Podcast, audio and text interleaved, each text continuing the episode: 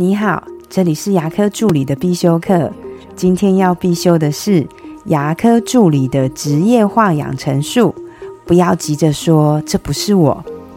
大家都在牙科工作，是不是常常会听到有人问：“诶，这东西怎么这样收的？这个患者怎么这样约的呢？”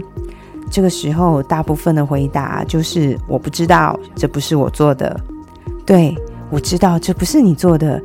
可是有没有更好的说法呢？无论别人问什么，如果我们第一时间就回答“这不是我”，这样的回答是对整件事情没有帮助的。因为对方的问题并不是问这是不是你做的，而是他想了解事情的情况。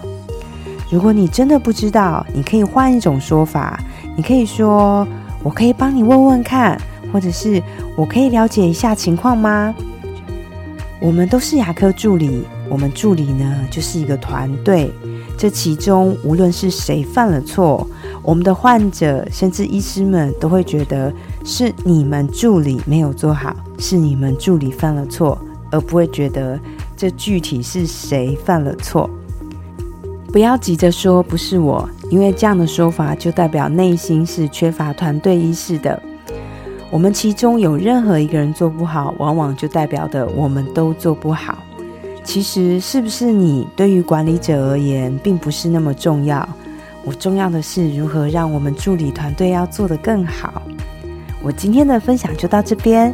如果你觉得今天的内容对你有帮助的话，请帮我下载下来，或是分享出去，让更多人听得到。